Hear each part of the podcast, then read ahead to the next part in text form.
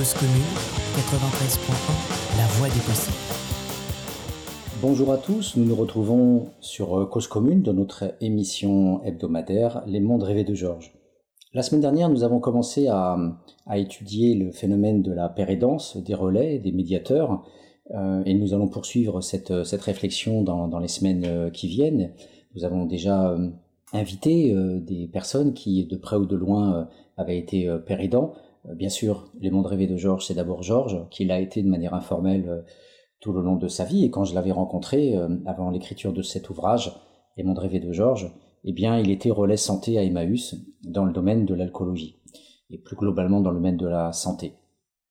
Donc c'est un phénomène euh, à la fois, on va dire, euh, capillaire qui renvoie à des formes de solidarité des formes d'intervention informelle euh, entre SDF, qu'on pourrait appeler aussi solidarité, et c'est, j'irais, le, le point le plus, le plus bas et le plus, le plus capillaire justement de, cette démarche de, relais santé. Et puis vous avez la vision très institutionnalisée, celle dont je vous parlais la semaine dernière, avec appel d'offres, l'État, expérimentation et euh, création d'une demande par le haut à travers une expérimentation financée avec des salaires euh, et euh, un contrôle direct du travail social sur euh, ce profil-là. Voilà, donc on, va continuer plus tard les, dans d'autres circonstances cette analyse. Pour le moment, je voulais faire un break parce que j'avais envie de planter le décor aussi de manière plus large, profiter de cette rentrée pour aussi positionner les mondes rêvés de Georges.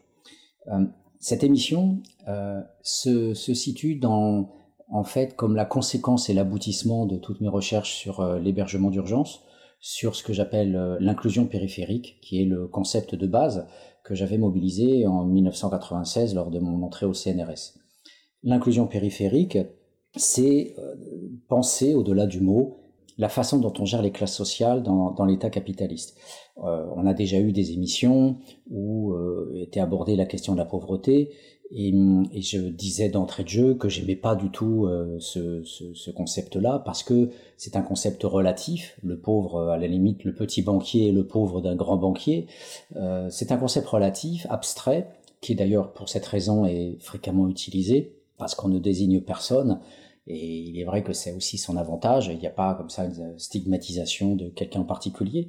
Mais malgré tout, c'est un, concept qui est hors des classes sociales. Euh, tout simplement, euh, n'importe quel statisticien de l'INSEE vous dira il y a euh, des classes moyennes, des petites classes moyennes ou de la petite bourgeoisie. Il y a des classes populaires, il y a de la bourgeoisie ou des classes supérieures, etc. Et pourquoi, quand on parle de tous ceux qui sont en deçà du salariat ou qui sont au chômage, eh bien là on a une myriade de mots, on s'éparpille dans tous les sens, euh, chômeur de longue durée, euh, sans-abri, pauvre, euh, précaire, euh, et, et, donc dans vagabond, mendiant, etc.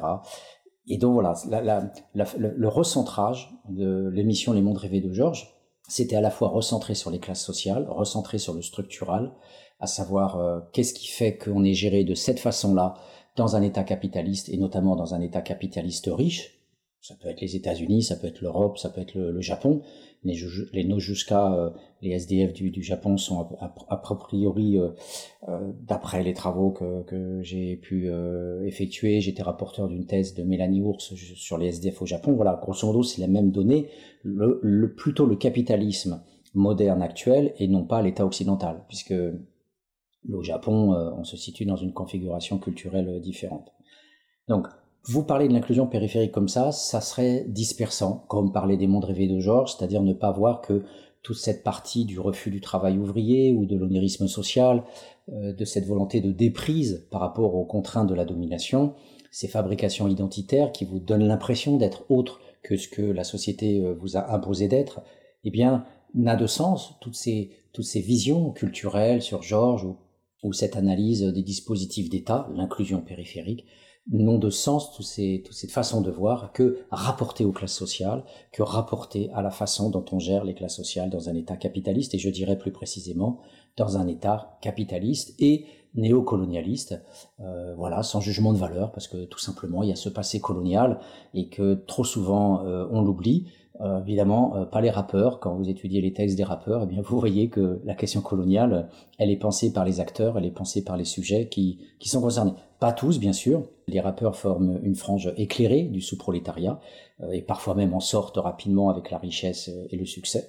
Mais voilà, en tous les cas, ancrer euh, ce que j'appelle les sous-prolétaires euh, dans ce capitalisme pour ensuite voir comment ils peuvent rêver, les mondes rêvés de Georges, ou comment ils peuvent être euh, pris en charge par l'État social, c'est l'inclusion périphérique, eh bien ça nous permet d'ores et déjà de sortir d'une vision atemporelle comme il y a très fréquemment des analyses sur ce registre-là, que ça soit Jérémec, La potence ou la pitié, que ce soit Castel, euh, la métamorphose de la question sociale, que ça soit euh, Snow et Anderson, Donald Zerluck, on a toujours cette vision euh, d'une sorte de pauvreté, d'un fil comme ça qui se tisse depuis l'Antiquité, le Moyen Âge jusqu'à l'époque moderne.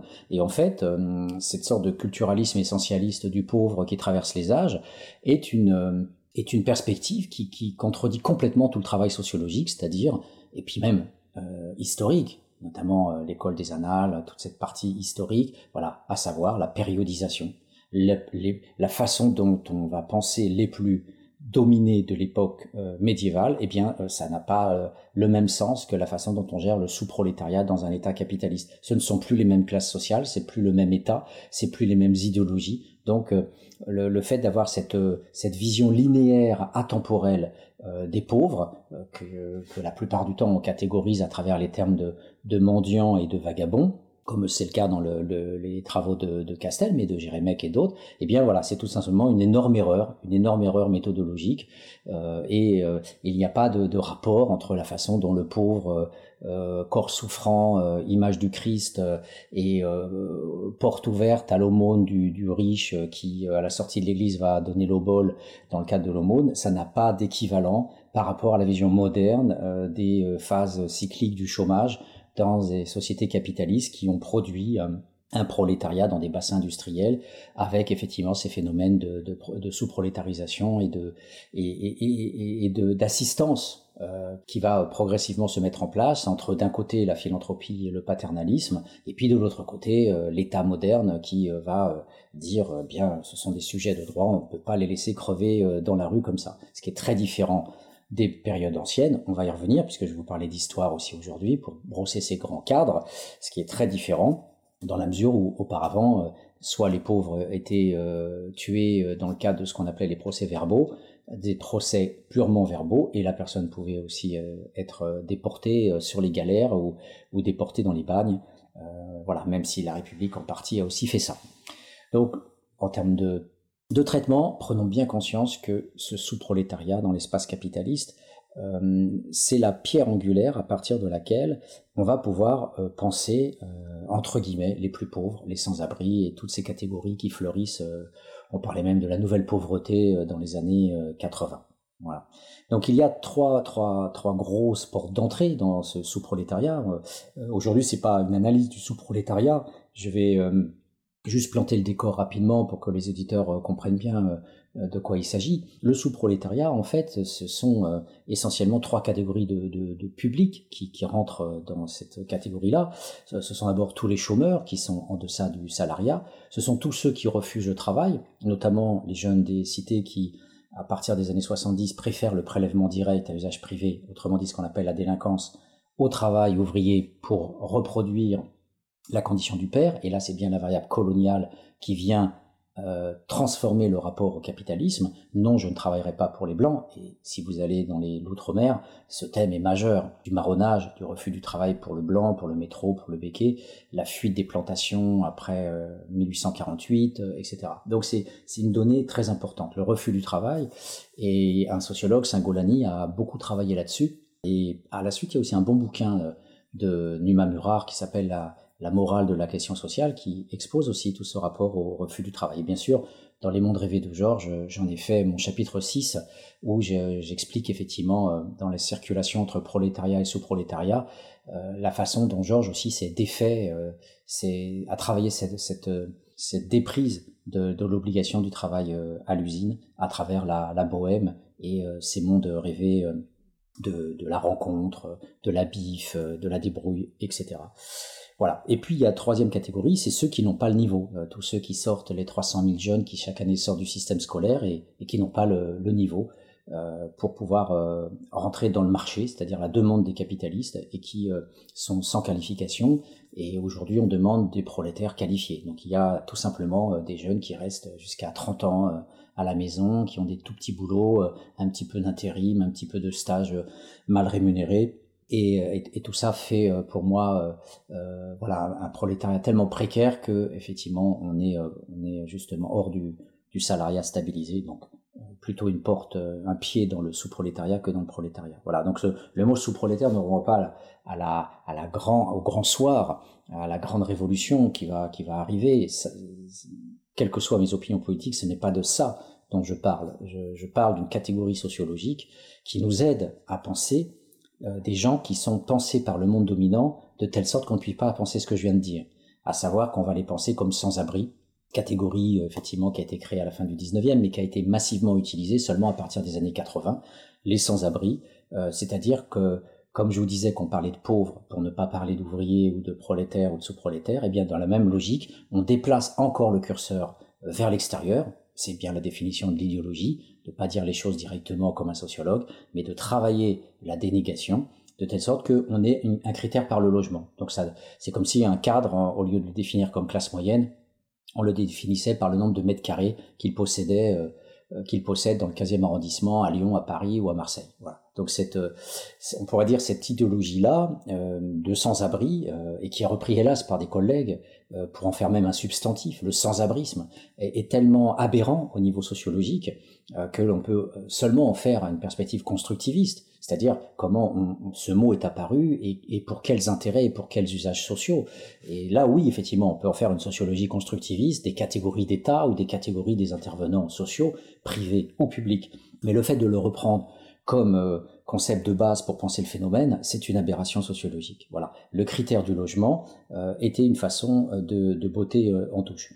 Et ce que ça révèle aussi par rapport à notre thème, parce que justement on va parler de l'hébergement d'urgence avec l'inclusion périphérique, eh bien euh, ce, cette, euh, ce critère par le logement, et, qui est aussi réel, c'est-à-dire qu'il y a plein de personnes qui sont expulsées chaque année, à peu près 10 000, et une grande partie vont justement tomber dans l'hébergement d'urgence, et puis d'autres qui n'accèdent pas au, HLM parce que l'habitat autoconstruit est illégal en France, on peut même pas euh, louer une caravane dans un camping comme on le veut à l'année, euh, on peut pas s'installer où on veut dans un domaine ou une forêt, euh, c'est interdit. Euh, voilà, donc tous les bidonvilles ont été rasés, les squats sont interdits, donc il reste plus que le HLM pour les classes populaires. Et ce HLM prend de plus en plus d'argent plus de, de, plus en plus de coûts. Euh, il est, j'ai pas les chiffres exacts, mais grosso modo, on était sur un loyer qui coûtait à peu près euh, euh entre un quart et un tiers du budget des ménages dans les années 50-60, euh, même 70, et, et depuis, euh, eh bien, on, a parfois, des, on est plus entre 40 et 50 pour la plupart des ménages. Donc c'est un coût exorbitant, et, sans parler des garanties pour entrer dedans. Donc effectivement, plein de personnes soit sont virées du, logement, soit ne peuvent pas y accéder. Et c'est bien la société monétaire par rapport au fait qu'auparavant il y avait aussi la débrouille, l'autoconstruction, le jardin potager, en Martinique le jardin créole, euh, toutes ces formes d'autosubsistance, les ouvriers qui faisaient, qui cousaient leurs vêtements, euh, l'ouvrier qui était aussi un parti paysan et qui avait aussi euh, bah, voilà des, des possibilités de, de, de, passer à côté de sa société monétaire. Et eh bien aujourd'hui tout est monétarisé on est dans des boîtes, euh, comme dirait euh, Pierre Rabhi, on est dans des boîtes, et donc cette boîte HLM, eh bien, elle est, totalement abstraite et elle, est, totalement euh, accaparée par des institutions, les bailleurs, qui font qu'on n'a pas de possibilité de, bidouiller, de, bricoler et, de pouvoir s'en sortir autrement. Donc voilà. Donc c'est bien la société monétaire capitaliste qui euh, renforce à travers les critères juridico-économiques du logement, qui renforce la précarité et ce phénomène de sous-prolétariat. Donc, on va faire une courte pause musicale avant de poursuivre notre exposé.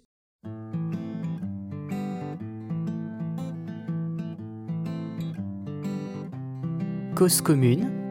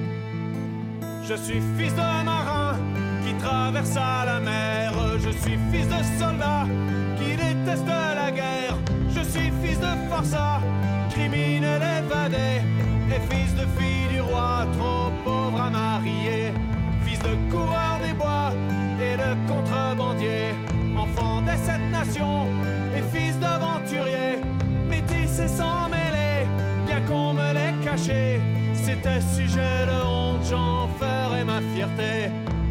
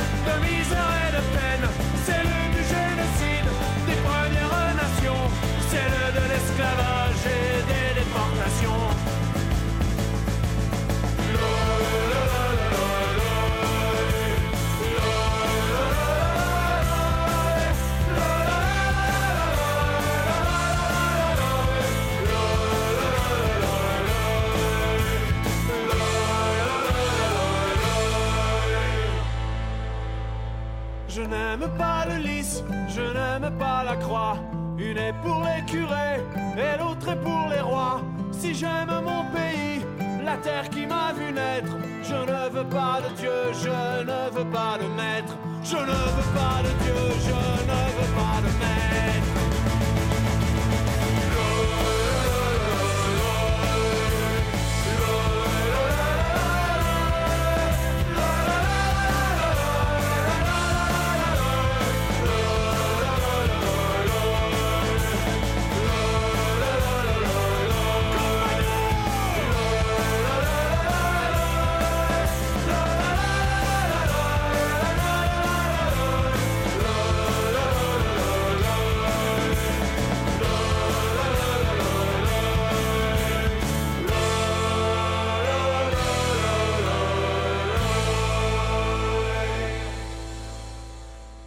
Voilà, nous nous retrouvons sur Cause Commune 93.1. Dans les mondes rêvés de Georges, euh, nous allons donc euh, aujourd'hui parler de l'urgence sociale. Voilà, l'urgence sociale, c'est donc euh, un secteur, comme je le disais, non pas pour gérer les pauvres, mais pour gérer le sous-prolétariat dans un espace capitaliste néocolonial. C'est très important de dire ça, ce ne sont pas des gros mots, ce sont pas des, ce sont des choses très simples, N'importe qui dans la rue sait que nous avons une économie capitaliste. N'importe qui dans la rue sait qu'il y a des ouvriers. Donc euh, ne disons pas que cette sociologie est complexe, que c'est du charabia. Euh, ce sont des choses euh, très proches du bon sens, mais qui sont, on va dire, conceptualisées un petit peu, formalisées un petit peu, de telle sorte qu'on on puisse mettre les choses un tout petit peu plus claires face à l'idéologie dominante. Voilà. Donc c'est bien le problème de l'idéologie, du sens commun dominant et du brouillage de la dénégation euh, des sans-abri, des pauvres, etc., de la myriade des mots et, du sens qui est donné par une, myriade d'acteurs, les journalistes, les caritatifs, l'État, etc., euh, qui brouillent les cartes et finalement on ne sait plus à qui on a affaire. Donc tout simplement, ce bon sens sociologique euh, ne suppose pas une énorme rupture et parler de l'urgence sociale, parler de cette façon de, mettre à flot les, gens qui sont au plus bas de la société sans les laisser mourir, cette exigence-là que j'appelle l'inclusion périphérique. On inclut, on va donner des moyens, mais en même temps, on ne permet pas d'avoir une meilleure situation, euh, non seulement pour retrouver un travail d'ouvrier, mais aussi, pourquoi pas, pour être dans la mobilité sociale. Eh bien, j'appelle ça périphérique, inclusion périphérique. Donc l'urgence sociale, ce secteur-là, euh, qui vient d'apparaître dans les années 80, euh, je vais y revenir sur les grandes catégories historiques, eh bien, est pris dans ce qu'on appelle l'assistentiel. Voilà. L'assistentiel, l'assistance, c'est proprement quelque chose qui est lié à l'État capitaliste, qui n'existait pas au Moyen Âge et qui renvoie à la conception moderne de l'État tel qu'il a été constitué aussi par les mêmes élites qui à la fois sont la bourgeoisie d'État et la bourgeoisie économique. La, notion d'assistentiel, dans tous les États euh, modernes euh, de l'Europe, des États-Unis, et en partie dans d'autres États d'Amérique du Sud, etc. Mais ce sont des États plus, plus pauvres, et donc euh, il y a aussi eu beaucoup moins d'assistance. De, de, ce, domaine assistentiel est, lié en fait à, à une sorte d'humanisation, euh, j'y reviendrai aussi là euh, plus, plus avant, euh, des élites, euh, des élites capitalistes qui sont passées d'une tendance dure déportation, bagne, etc., a une tendance euh, molle, euh, humaine, euh, à savoir protéger de plus, le plus possible les faibles, bien sûr en fonction de la richesse de l'État. Et c'est aussi au fur et à mesure de l'augmentation des budgets de l'État, des capacités financières de l'État, que aussi l'assistance a suivi derrière. Donc en fait, l'assistentiel n'existe que dans des États riches, et les États sont riches parce que ce sont des États capitalistes. Voilà. Euh, et, et c'est pour ça qu'il faut sortir de cette, euh, cette vision euh, comme ça euh, unilinéaire, donc comme si la pauvreté était toujours la même, donc une forme d'essentialisme culturaliste. Voilà, les pauvres à travers les âges. Donc non, l'assistentiel. alors je vous reporte au bouquin de Castel, bien sûr, les métamorphoses de la question sociale L'assistentiel, c'est la façon dont l'État moderne, notamment républicain, mais c'est valable aussi dans une monarchie parlementaire euh, comme chez les Anglais, euh, eh bien, ou euh, à l'époque de Bismarck, qui était aussi voilà un, État très jeune en train de, se faire, avec un monarque là aussi, monarchie parlementaire, eh bien cette, cette, cette assistance aux pauvres va, Castel va l'appeler l'handicapologie il va l'appeler l'handicapologie parce qu'en fait, on va réserver cette assistance à, certaines catégories de sous-prolétaires et pas à d'autres. Donc on va euh, faire une séparation entre le bon pauvre, qui est, on va dire, celui qui vraiment ne peut rien faire. Alors on va, on va décider que c'est la veuve, euh, que c'est l'orphelin, que c'est le vieillard, euh, ou que c'est le malade. Et à travers, à travers ces catégories-là, il va y avoir tout au long du 19e siècle et encore plus avec la Troisième République, il va y avoir progressivement euh, une, euh, des formes d'accueil qui vont être mises en place. Alors c'est pas des accueils euh, bisounours. Il y a eu des, des, travaux qui ont été faits sur les orphelins où effectivement les, les, les familles d'accueil laissaient mourir les, les, gosses et recevaient le fric pendant des mois, voire des années avant que la DAS de l'époque ne se rende compte que le gamin était mort. Donc il y avait beaucoup de maltraitance et, et bien sûr dans les hospices c'est pareil. Les hospices mouroirs pour, le, pour les vieux, les dépôts de mendicité ou les premières maisons de de, retraite, c'était des mouroirs euh, terribles. Donc, euh, euh, il suffit de penser à Nanterre, l'histoire de Nanterre, qui était justement à la fois une prison et un hospice pour vieillards et un centre d'hébergement pour se rendre compte de la façon dont on traitait les pauvres. Donc, loin de moi l'idée que l'assistentielle de l'handicapologie, telle qu'elle est brossée par Castel, c'est l'amour de l'autre avec, non, c'est un accueil à bas coût, euh, pour éviter quand même que les gens meurent dans la rue, abandonnés, laissés pour compte. Donc il y a quand même une prise en charge, mais cette prise en charge s'arrête aux catégories que je viens de nommer. Les autres, c'est-à-dire tous les hommes qui sont valides, dits valides en tous les cas, eh bien, ce sont des mauvais pauvres. Ces gens-là, il faut les mettre au travail. Et les élites ont toujours été jusqu'à aujourd'hui inflexibles sur ce principe du fait que le chômeur est considéré comme un mauvais pauvre. Il est toujours suspecté de vouloir profiter des aides sociales, de ne pas vouloir travailler et euh, d'être heureux avec 400 euh, euros par mois. Donc euh, bien sûr, le raisonnement par l'absurde nous convie immédiatement à demander aux bourgeois de vivre avec 400 euros par mois pour voir quel serait leur bonheur dans la société républicaine. Voilà. Donc le, le mauvais pauvre euh, doit accepter euh, n'importe quel travail. Donc euh, la notion de mauvais pauvre est une idéologie qui est bien sûr corrélée à l'obligation capitaliste du travail dans des usines, bien sûr, qui sont repoussantes, c'est tout l'apparition la, la, avec Marx dans le Capital de, de, des basses industrielles et des grandes usines, avec effectivement voilà ces, ces, ces cadences infernales, le temps de travail infernal, et, et qui bien sûr euh, est imagé par Charlie Chaplin dans les temps modernes, avec l'apparition euh, aussi du travail à la chaîne.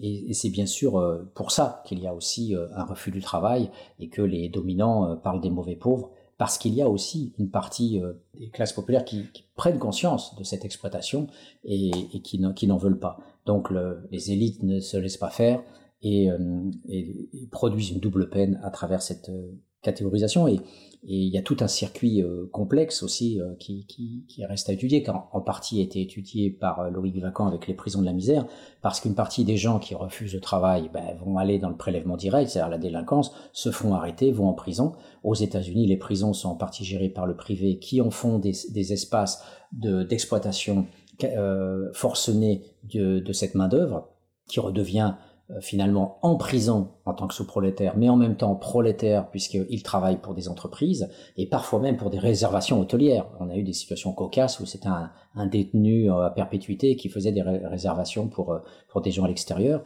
Donc il y a comme ça toute cette marchandisation de la peine qui, qui fait que aussi ceux qui sortent de prison sont astreints à prendre n'importe quel travail et les, et les juges d'application des peines ou les comités de probation euh, font en sorte que euh, si euh, au bout de deux ou trois propositions de travail la personne a refusé, elle retourne en prison.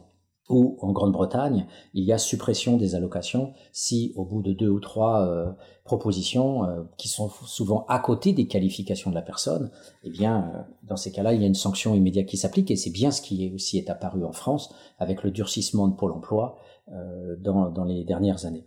Voilà. Donc ce phénomène de sous-prolétarisation, a amené cette inclusion, euh, cette urgence sociale à, à exister euh, en lien avec les crises cycliques du capitalisme. Parce qu'il y a des périodes où ça va relativement bien, on les a appelées les 30 glorieuses. En fait, elles n'ont pas du tout duré 30 ans, mais elles ont duré à peine 15 euh, ans, puisque les gens, en fait, crevaient quasiment de faim à la sortie de la guerre, même avec le plan Marshall.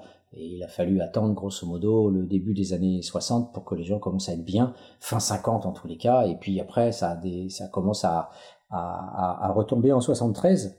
Donc grosso modo, on va dire une, une quinzaine d'années. Mais Fourasti et les autres ont parlé des Trente Glorieuses euh, parce qu'en fait, ils ne vivaient tout simplement pas la condition de Louis Houry qui, dans son ouvrage autobiographique Les Prolos, nous racontait que en tant que jeune ouvrier dans les, sur les chantiers navals de Saint-Nazaire, il avait euh, pour euh, subsistance euh, deux oignons à manger le midi, quand l'ouvrier qualifié ancien, lui, pouvait avoir son sandwich. Voilà. Donc euh, ce simple fait suffit à faire taire tous ces technocrates euh, autour euh, des Trente glorieuses. Voilà. Donc l'inclusion périphérique, c'est donc, pour reprendre un peu une expression de Marx, eh bien c'est le stockage de l'armée de réserve dans des conditions humanitaires modernes. Voilà. Donc on a à la fois une inclusion, des boîtes, comme dirait euh, Pierre Rabhi, encore une fois, on a des boîtes. Cette boîte supplémentaire, c'est pas le HLM, c'est pas la cage à lapin du HLM, ça va être effectivement la, boîte euh, euh faite de briques de broc, puisque ça, peut, ça pourra être effectivement des locaux désaffectés de l'État, ça pourrait être des anciennes entreprises, ça pourrait être des, des entrepôts frigorifiques. Hein, dans les, articles que j'ai écrits sur l'hébergement d'urgence, au tout début des années 90, quand Emmaüs est monté en flèche dans, dans cette logique euh, du tout hébergement d'urgence, eh bien, euh, j'allais, je me rendais en fait euh, à Paris, dans le 13e, dans les anciens entrepôts frigorifiques de Bercy, dans des conditions effroyables. Et hum, pour ceux qui ont pu lire mes papiers, eh bien, j'évoquais notamment ce, ce, ce, cet ancien prêtre qui avait été aussi missionnaire en Afrique et qui avait d'ailleurs démissionné, qui avait été excommunié de, l'Église, parce qu'en fait il dénonçait les conditions inhumaines en Afrique, mais il, a aussi été prêtre ouvrier et excommunié à ce titre, parce que ne voulons pas quitter son poste de prêtre ouvrier. Et quand il a été gestionnaire d'un hébergement d'urgence, par le directeur qui avait été un de ses élèves dans, dans une école de séminaire, eh bien, euh, il a fait une dépression de deux ans parce qu'il n'a pas supporté les conditions dans lesquelles on hébergeait les, gens dans les années 90 avec des réveils matinaux. Je vais y revenir. Donc en fait, on a plusieurs périodes euh, pour euh, dans l'espace capitaliste, hein, bien sûr, dans l'espace capitaliste et non pas au Moyen Âge, pour comprendre cette inclusion périphérique. Alors euh, en fait, voilà, il faut pas être dans l'historicisme, il faut pas non plus euh, réduire tout ce qui se passe à une chaîne causale euh, mécanique du, du, passé, mais si chaque effectivement période peut aussi produire ses propres contextes et ses propres surgissements d'événements, il n'empêche que cette historicisation va nous donner des grands repères. Et, et donc il y a quatre grandes périodes que, voilà, chers auditeurs, euh, vous devez avoir en tête euh, pour aussi appeler la radio et débattre avec moi sur cette question-là si vous le souhaitez. Il y a quatre grandes périodes. Donc, si on, fait grosso modo apparaître le capitalisme en Angleterre à la fin du XVIIIe siècle, eh bien gardons cette mesure, même si en France, on le sait, le, capitalisme s'est développé plus tôt à partir du milieu du XIXe siècle, euh, et encore et encore, puisque la société paysanne était encore extrêmement prégnante en 1914. Euh, du coup, euh, Weber, cet historien américain, avait appelé son bouquin La fin des terroirs, euh, où d'ailleurs pratiquement aucune personne ne parlait français, il y avait encore très peu d'homogénéisation culturelle. Donc cette première période, je vais la, situer entre 1789, bien sûr, ce qui est une date complètement arbitraire, hein, on va dire fin 18e pour aller vite, jusqu'à la fin du 19e. Voilà, c'est une période en fait où euh, la bourgeoisie naissante va rester plus ou moins dans les acquis euh, précédents du Moyen Âge, ne va pas forcément euh, s'inquiéter beaucoup du sort des, des personnes, mais je dis, je dis bien fin 19e, parce qu'à partir de ce moment-là, il va y avoir une transformation majeure qui va apparaître. Et cette transformation majeure, c'est la naissance des grands asiles pour les prolétaires, justement, et c'est pensé comme tel grâce à, à, ce, travail euh, très précieux de Lucia Katz, que nous avions déjà invité euh, lors d'une émission, et qui nous parlait justement de la naissance de l'hébergement d'urgence euh, républicain, moderne, à partir de la fin du 19e. Donc à la fois des grands secteurs caritatifs, et puis aussi des établissements publics de l'État ou des municipalités. Donc il y a un virage. Donc la deuxième période, c'est fin 19e jusqu'à 1980. Pourquoi 1980 Parce que là, cette troisième période, 1980 jusqu'à 2007, c'est la période où euh, il y a l'apparition du chômage massif et de, de ce fait euh, ce qu'on appelait la nouvelle pauvreté. Donc pour moi, l'essor, euh, le fait qu'il y ait une masse de sous-prolétaires et qu'en fait on va rester en partie dans une logique de Brima telle que on la connaissait dans les périodes précédentes, les deux autres périodes d'avant, mais malgré tout, il va y avoir euh, une carte étoffée, il va y avoir un déploiement massif de création de centres d'hébergement d'urgence. Et c'est de ça dont j'avais rendu compte dans mes différents articles à l'époque, dans les années 90. Mais les conditions d'accueil restent extrêmement dures. 2007 jusqu'à aujourd'hui, c'est la quatrième période. C'est une période très importante à étudier parce que, à partir de 2007, il y a eu les enfants de Don Quichotte et ce mouvement a été vraiment le révélateur d'un réveil autour des principes de démocratie, des principes d'humanité qui faisaient euh, défaut dans le secteur de l'urgence sociale, dans l'inclusion périphérique, qui avait cours euh, dans d'autres euh, secteurs de la société, mais qui voilà n'affectaient que très peu les centres d'hébergement d'urgence. À partir de 2007, il va y avoir vraiment une sorte de révolution intérieure, et c'est ce qui fait d'ailleurs que j'étais en train d'écrire un bouquin sur l'hébergement d'urgence, et du coup, avec l'apparition en 2007 de ce, de ce mouvement social et de ses implications, euh, la loi d'Allo notamment, le Parsa, je vais y revenir, eh bien, à partir de tout ça, eh bien, on a euh, une, transformation tellement importante que euh, du coup mon livre quelque part devenait obsolète et il fallait tout reprendre et tout ce que j'avais écrit devenait finalement de la socio-histoire. Donc c'est très important de s'arrêter sur ces, sur ces transformations-là. Et avant de commencer donc l'analyse de chacune de ces périodes rapidement, ben, je, je, vous propose une seconde pause musicale.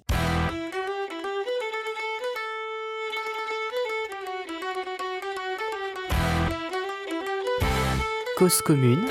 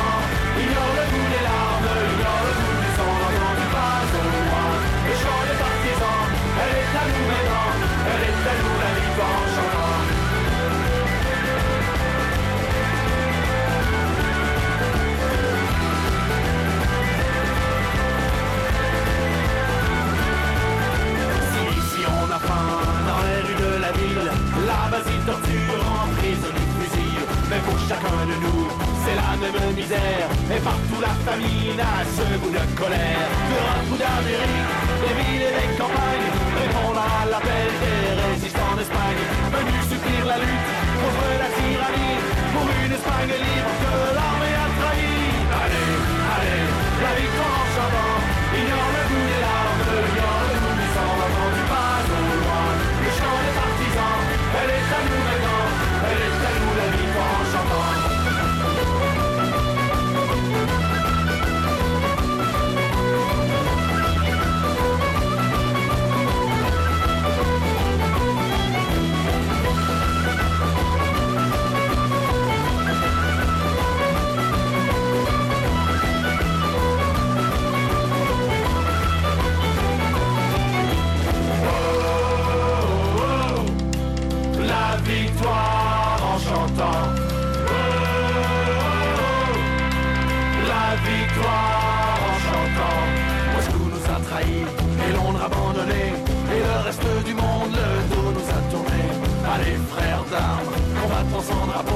Devenus clandestins, restent nos idéaux. Allez, pac, pac, si la nuit est tombée. Sur une Europe chancelante où l'Espagne a coulé. Il reste encore l'espoir que tout n'est pas perdu. Contre la dictature, le combat continue. Allez, allez, la victoire en chantant. Ignore le goût des larmes, ignore le goût du sang. Pas au loin le chant des partisans. Elle est à nous maintenant, elle est à nous la victoire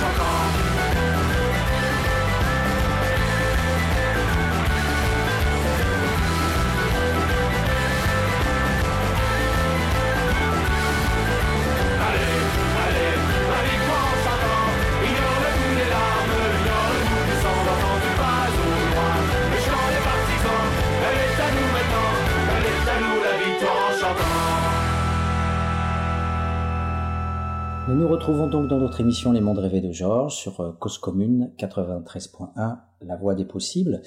Aujourd'hui, l'urgence sociale. L'urgence sociale, donc j'en viens à la première période, fin 18e, fin 19e, une, centaine d'années avant que dans le courant des années 1880, 1890 euh, apparaissent les grands centres d'hébergement d'urgence façon plutôt État moderne. Jusqu'alors, euh, la bourgeoisie finalement va se, se, se, trouver dans la gestion des anciens, euh, des anciens hôpitaux généraux, euh, ce que Foucault appelait le grand renfermement.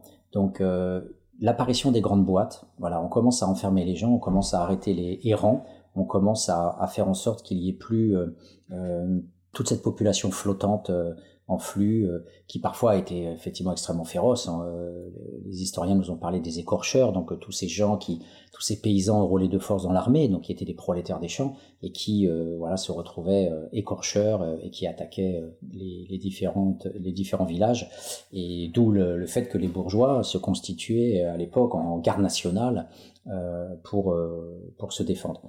Donc finalement euh, les, les, bourgeois de la Révolution euh, vont parler de dépôt de mendicité, mais au fond, euh, c'est le même, le même topo, que on change de mot pour une réalité identique, on enferme les gens. parfois, on essaye de les faire travailler, mais c'est pas évident parce que ça fait concurrence avec les entreprises. Ça a toujours été un problème finalement le travail assisté dans, pour les pauvres, parce que voilà, du, de ce fait-là, beaucoup d'entreprises parlent de concurrence déloyale. Donc, il y a tout au long du 19e siècle cette, euh, cette préoccupation grandissante de la bourgeoisie, et là euh, on est aussi sur du Foucault, avec le biopolitique et donc l'hygiénisme. Et c'est dans cette logique-là, on n'est pas encore dans, dans, une logique d'enfermement, à part, à part vraiment les, les mendiants, les vagabonds les plus défoncés, euh, mais euh, pour toute la frange finalement de ce prolétariat qui peut par phase cyclique devenir euh, chômeur et personnes très pauvres, eh bien on a surtout une problématique hygiéniste, c'est-à-dire une préoccupation autour du médecin, autour de la santé du corps bourgeois, visant à éradiquer les grandes maladies, les grands fléaux. Donc tout ça est très très documenté. Euh, Johanna euh, Procacci notamment et, d'autres ont travaillé sur cet hygiénisme euh, et, bien sûr, euh, Foucault, à travers cette, cette, problématique de la gouvernementalité euh, autour de, de, la santé et de la, de la nécessité pour le bourgeois de se protéger face aux, menaces du choléra qui a encore frappé, bien sûr, en 1832 notamment. Et, toute cette problématique euh, sanitaire et sociale fait le début du travail social, fait le, tout, le, le, début de la philanthropie. Donc les bourgeois ne disent pas à l'État à l'époque fait des centres d'hébergement d'urgence pour recevoir toute cette population. Ce sont plutôt les dames patronesses, les bourgeoises et, d'autres personnes euh, qui vont s'instituer visiteurs, visiteuses, et qui c'est l'époque des grandes enquêtes sur la classe ouvrière, sur la pour euh, essayer de voir, euh, d'essayer de comprendre là toujours cette idéologie dominante hein, du mauvais pauvre le culturalisme du, mauvais pauvre qu'on retrouve jusqu'à aujourd'hui, y compris dans une, sociologie de la stigmatisation des classes ouvrières qui sont dans l'alcool, dans le jeu. Euh, et, et, je l'avais indiqué dans, dans, mon ouvrage, effectivement, cette, cette approche des cultural studies aussi qui dénonçait aussi les comportements ouvriers déviants. Donc tout ce, toute cette perspective-là de la, de la dénégation et de l'idéologie, non pas de l'exploitation de l'ouvrier, mais de ses comportements déviants euh, autour de l'alcool, des addictions, donc visant une moralisation, visant un hygiénisme autour du paternalisme, autour de la philanthropie, eh bien tout ça, c'est une façon de nier la question sociale, de l'exploitation, et je vous reporte aux travaux de Jacques Donzelot, l'invention du social, pour comprendre que ce que l'on appelle le social, c'est-à-dire l'assistentiel, et c'est bien une dénégation de la question économique et de l'exploitation. Voilà.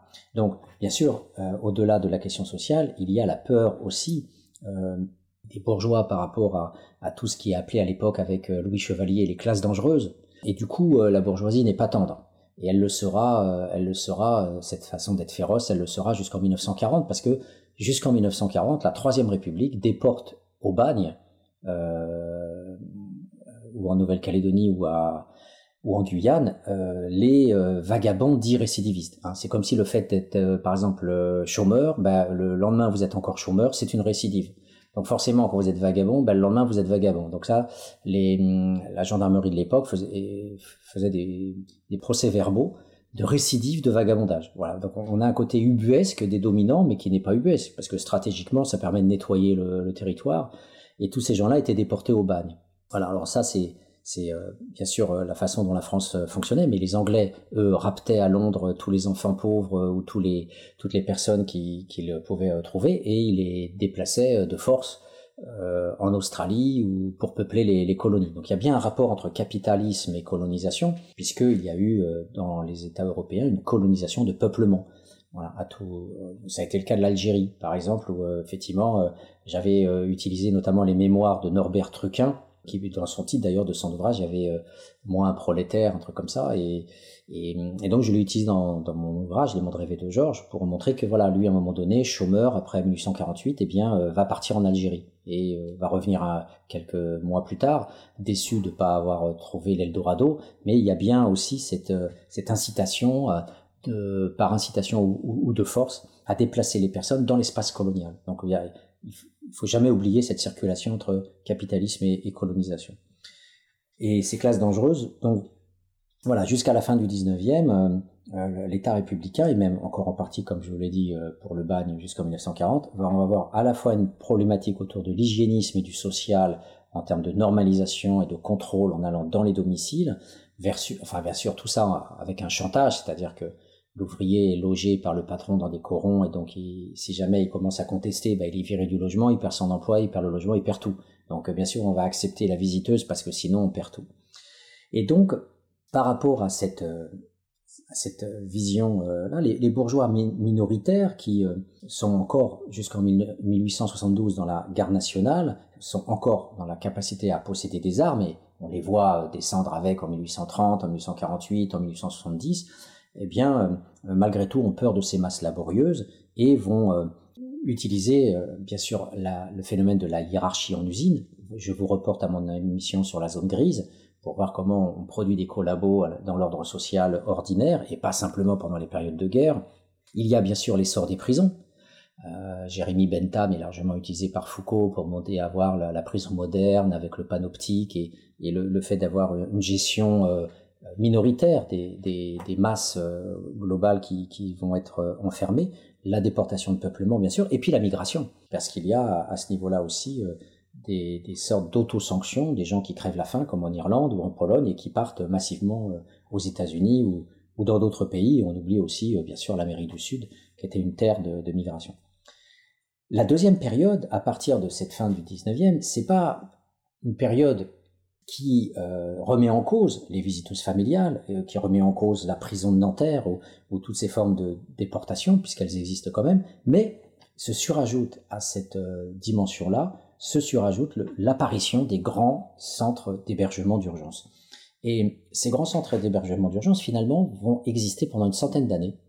Euh, que ça soit Nanterre, qui est public, c'est l'État, euh, comme je vous le disais, qui dispose d'une prison, d'un hospice pour vieillards, et ce sont et puis d'un centre d'hébergement d'urgence. Et ce sont bien les mêmes qui circulent dans les différents espaces. Euh, les anciens prisonniers qui peuvent se retrouver après en hospice, comme euh, à l'hôpital proprement hôpital, comme euh, dans le centre d'hébergement d'urgence. Euh, et, donc voilà, il y a un secteur, je vous invite à aller visiter Nanterre, c'est phénoménal. Vous avez des couloirs qui font presque un kilomètre de long, donc c'est gigantesque. C'est, ça vous écrase en fait le dispositif de Nanterre. J'y avais été avec Georges et on avait rencontré un type qui justement avait été broyé par le système, un gars qu'il avait connu à la rue et qui, ça faisait 20 ans qu'il était à Nanterre et il avait des, un petit pécule euh, hebdomadaire euh, pour des menus travaux d'entretien de jardinage. Et euh, le gars, il passait de centre d'hébergement d'urgence, il était passé un foyer stabilisé et il allait finir sa, vie dans la maison de retraite de Nanterre. voilà, donc Nanterre, cet immense complexe, il y a après le secteur privé de la bourgeoisie, donc étudié par Lucia Katz, et qui vont, ces, structures vont durer une centaine d'années. Nicolas Flamel, le grand centre Nicolas Flamel, qui, qui après est devenu le relais des carrières euh, à la mairie de Paris. Euh, vous avez euh, l'ami de pain qui existe toujours et que j'ai connu dans sa dernière phase, hein, la, phase préhistorique, avec des grands dortoirs où il y avait parfois entre 300 et 400 personnes qui pouvaient s'amasser dans la, salle commune. Et voilà, donc des, un dépôt humain gigantesque que l'ami de pain aujourd'hui s'est complètement transformé hein, dans la phase 4 que je vais vous évoquer. Et, donc voilà, Georges, alors il y a la poterne des peupliers aussi, c'est la mairie de Paris, euh, et puis des foyers pour femmes, donc euh, je vous retrouverai le nom, que j'ai visité euh, récemment dans l'enquête sur la vie privée dans les foyers, et qui, bien sûr, sont des structures, qu'elles soient publiques ou privées, qui sont des structures essentiellement carcérales, avec des règlements intérieurs très stricts et des interdits de tout quasiment. Voilà. Donc ces grands centres vont, gérer finalement les, vagabonds d'une certaine façon, c'est-à-dire que il n'y a, a pas encore véritablement euh, euh, ces grands phénomènes de, de dit SDF, c'est-à-dire de sous-prolétariat à la rue. Euh, dans l'espace prolétaire, sous-prolétaire des années 20-30, il y a encore la solidarité ouvrière qui, elle est très connue à travers les sous-populaires.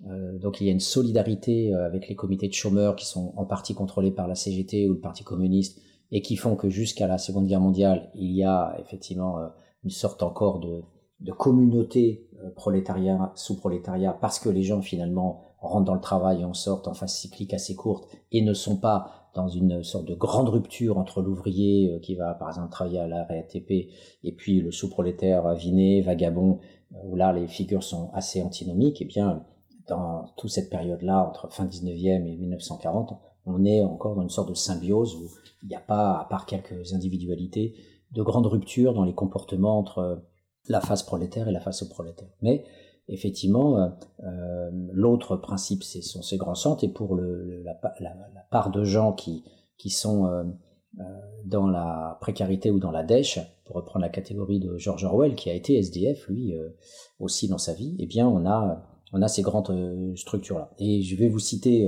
Georges, qui est passé à travers ces, ces structures. Pourquoi? Parce que associé à ces structures d'enfermement, à ces boîtes, des dispositifs répressifs euh, notamment les deux BAPSA, la brigade de la préfecture de police, euh, et l'autre de la RATP, euh, euh, qui, qui voilà, sont deux corps de police intervenant uniquement sur les SDF. Voilà, des maraudes, des maraudes de, un SAMU social, on pourrait dire. répressif, purement policier, un SAMU policier, on pourrait dire, puisque le SAMU social est apparu justement, justement après euh, la suppression de ces formes répressives, autoritaires, de captation des corps des, sous-prolétaires dans la rue. Et c'est pour ça que euh, Georges, lui, euh, a découvert Nanterre, lui qui était plutôt dans des squats, lui qui était plutôt dans la rue, sous les ponts, en tant que, en tant que sous-prolétaire dans le refus du travail ouvrier.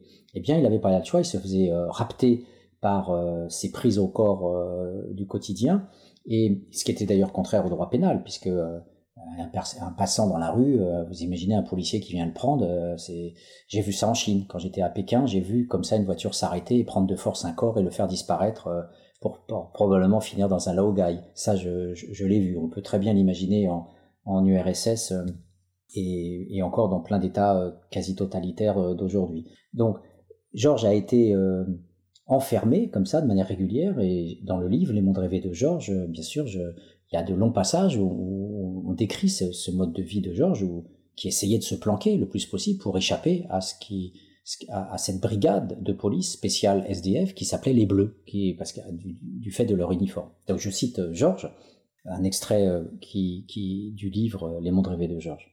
Là, Georges se situe dans un squat qui s'appelle la fosse aux ours. Il nous arrivait d'y dormir à la fosse aux ours, dans la journée mais pas la nuit, parce que la nuit, on était toujours sur la contrescarpe aux montagnes Sainte-Geneviève, au Mouffetard, pour faire la manche et boire. C'était aussi pour se cacher des bleus. Ils avaient des grands cars. Et dans les petites rues, ils ne les prenaient pas, alors que maintenant ils ont des petits cars. On fuyait les bleus. C'était pas du tout social comme maintenant. Quand on te prenait dans le car, c'était exactement comme si on t'arrêtait. Maintenant, on te demande si tu veux monter dedans. C'est tout juste si on ne prenait pas par la peau du cul pour te faire monter dans le car. Et si tu étais ivre, tu montais à coups de pompe dans le cul. Et tu pouvais gueuler, tu prenais même une tarte dans la gueule. Les flics du cinquième venaient nous virer sur cette bouche de métro qui se trouve dans le treizième arrondissement. Les bleus passaient là tous les matins et tous les soirs. Nation, Diderot, Gare de Lyon, Gare d'Austerlitz, Place d'Italie. Ils disaient Eh, vous venez ici On a navigué sur les grandes artères jusqu'à ce qu'on monte le soir par le bois de Boulogne jusqu'à Nanterre. Un jour, les bleus essayent de nous embarquer. On dormait dans une vieille bagnole le long du canal Saint-Martin à l'époque. À l'époque, c'était vraiment la honte, les bleus. C'était la honte. Et hum, l'autre s'appelait Nicolas, le gars avec qui euh, nous montait là dans les dans les cars là, le bleu. Il s'appelait Nicolas, l'autre enculé. Il te frappait en prenant des gants. Il prenait ton identité et tout ce que tu dans tes poches. Et il mettait ça dans des caisses en bois. Dans ce car euh, grillagé, tu t'en souviens? Ouais, c'était l'horreur. Ça te fait l'effet d'être prisonnier. Et tu te retrouves avec des personnes. Il y en a qui sont ivres, qui gueulent, qui pissent dans le car, qui chiaient dans le car, aucune importance. Ils arrivaient là-haut, ils nettoyaient, mais tu ne sortais plus du car une fois que tu y étais. Moi j'ai pissé dans le car, comme tout le monde. Ils laissaient faire les gardiens. Il y en avait qui vomissaient, c'était vraiment dégueulasse. Voilà.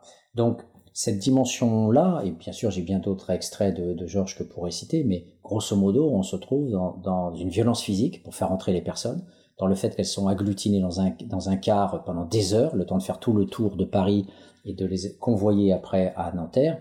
Et une fois convoyés à Nanterre, eh bien, les gens étaient descendus euh, euh mi-nus, hommes et femmes, et euh, recevaient un jet d'eau, euh, la plupart du temps froid. après, on leur remettait une tenue quasiment de bagnard avec une cordelette et, et des galoches, parfois des sabots. Et voilà, les gens étaient enfermés jusqu'en jusqu'au lendemain matin. Le problème, c'est que le lendemain matin, ils étaient euh, ils repartaient dans les rues et ils étaient souvent euh, repris. Donc Georges nous parle de ces situations aberrantes où, à peine relâché, il était déjà repris par les Bleus qui le, qui le, qui le coinçaient. Euh, voilà. Ou alors il était coincé à la sortie de l'ami de pain ou Nicolas Flemel parce que les Bleus attendaient pas loin et reprenaient à nouveau les gars qui venaient juste de sortir du centre d'hébergement d'urgence. Donc on est bien dans une logique euh, d'enfermement, euh, mais avec des logiques, euh, avec des dispositifs stratégiques permettant d'éviter finalement une sorte d'errance urbaine dans la capitale française. Dans cette grande période, pendant cette centaine d'années, on a juste une petite amélioration, c'est-à-dire l'apparition des CHRS. À côté des, des centres d'hébergement d'urgence, on a les centres d'hébergement et de réinsertion sociale qui apparaissent avec le décret de 1953 et qui rentrent essentiellement dans, l'handicapologie, euh, mais qui en partie peuvent aussi accueillir euh, des errants. Ça sera le cas euh, du CHRS d'Emmaüs, par exemple, avant la, le grand envol des années 80. Donc on a bien sûr des CHRS pour les femmes qui veulent sortir de la prostitution, euh, mandatées par euh, donc le NIC est mandaté par l'État pour accueillir ces femmes. Les, les, les femmes effectivement qui se retrouvent avec un enfant viré par un homme prolo alcoolique. On a euh, voilà, des foyers pour euh, des gens qui sont un peu attardés mentaux. Euh, et puis bien sûr, il y a, il y a tous les tous les foyers pour les, les, les, jeunes qui sont placés, mais ce secteur-là n'est pas lié à l'urgence sociale. ce secteur-là des enfants placés est lié bien sûr à la DAS et à la à la à l'emprise de l'État sur sur l'enfance.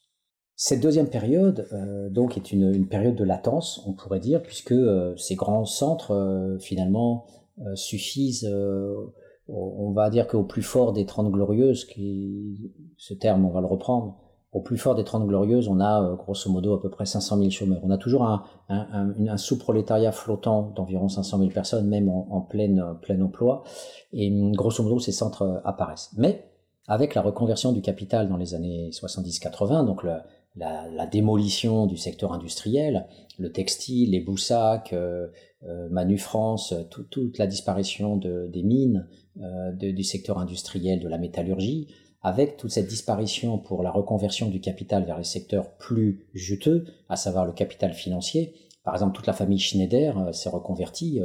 600 euh, euh, personnes ont créé une holding financière. Donc, le Schneider de la métallurgie et là se reconvertit dans l'immobilier, la finance, la spéculation internationale sur tout ce qu'on peut imaginer, le bois, la viande, les armes. Voilà. Et ce, ce, cette transformation du capital a pour corollaire ben, la disparition de l'emploi ouvrier. Et c'est donc ce déploiement du, du, libéralisme et du capitalisme à l'échelle planétaire euh, qui s'associe en fait à, côté de ce capital financier euh, qui est bien sûr impulsé aussi par euh, la mondialisation du capital, l'URSS qui à partir de 89 rentre dans le capitalisme, la Chine qui rentre dans le capitalisme après la, chute de, de, des derniers pseudo-communistes.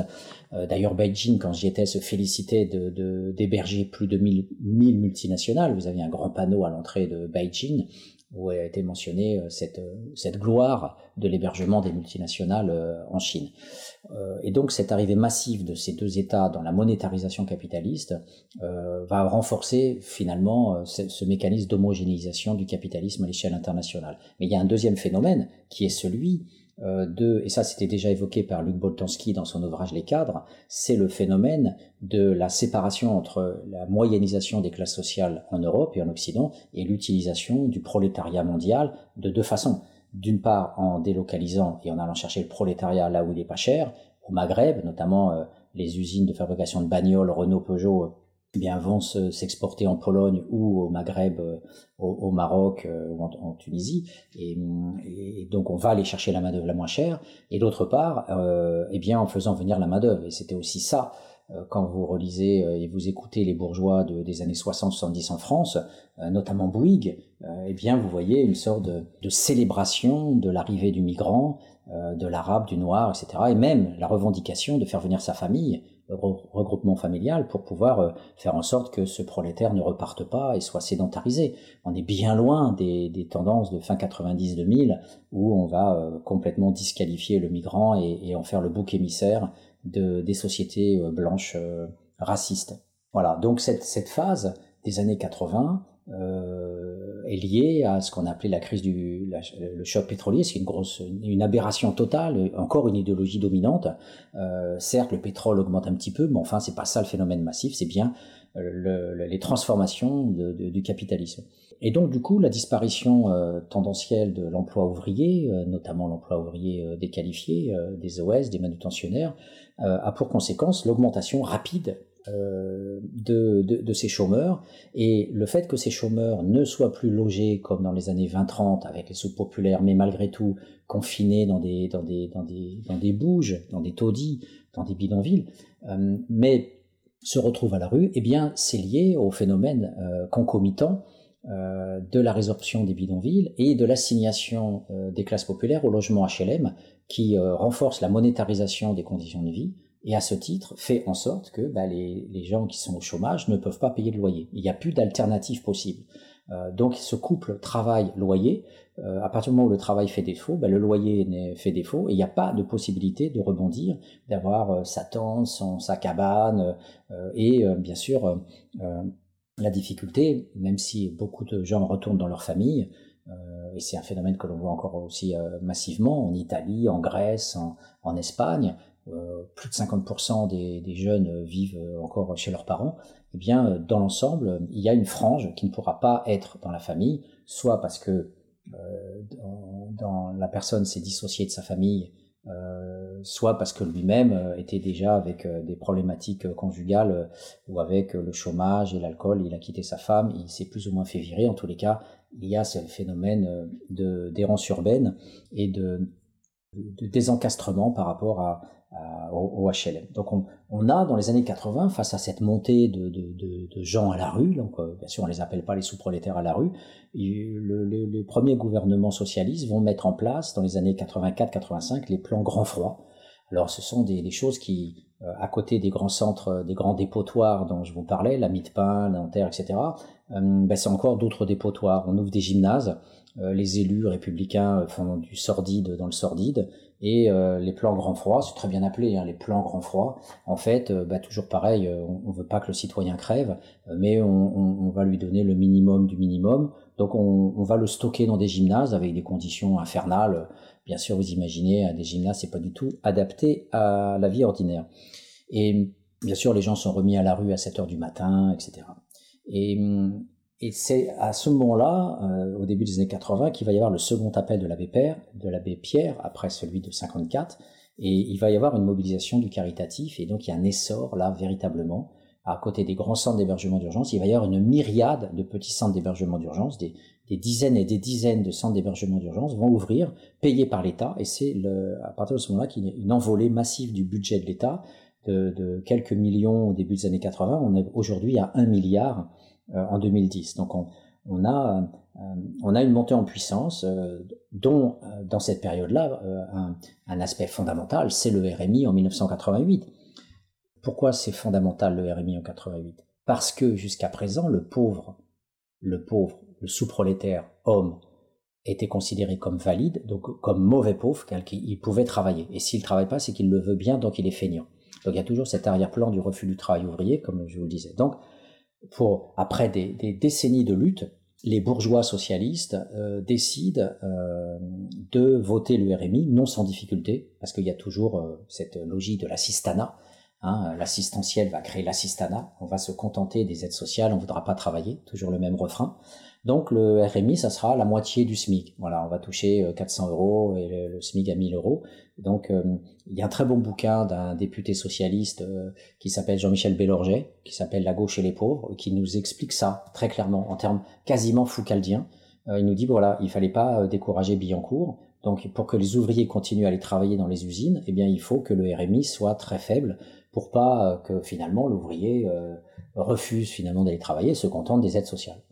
Donc vous voyez que c'est bien le problème majeur de, ce qu'on appelle le revenu universel, c'est qu'à partir du moment où vous avez un revenu universel, bah, vous pouvez arrêter de travailler, donc euh, à partir de ce moment-là, euh, les usines seraient vides. Donc le RMI en 88, et puis la loi 1998 contre les exclusions, qui est une loi cadre qui jette les bases de l'urgence sociale euh, telle qu'on la connaît aujourd'hui, mais encore dans une phase répressive. On est encore dans une phase répressive parce que même si euh, on ouvre le 115, un téléphone pour appeler, on, commence à rationaliser un peu l'action de l'État en faisant en sorte qu'à travers ces appels, on fasse ce qu'on appelle une veille sociale, c'est-à-dire qu'on puisse demander aux gens un certain nombre d'informations pour savoir d'où ils viennent, ça fait combien de temps qu'ils sont à la rue, qu'est-ce qu'ils recherchent, etc.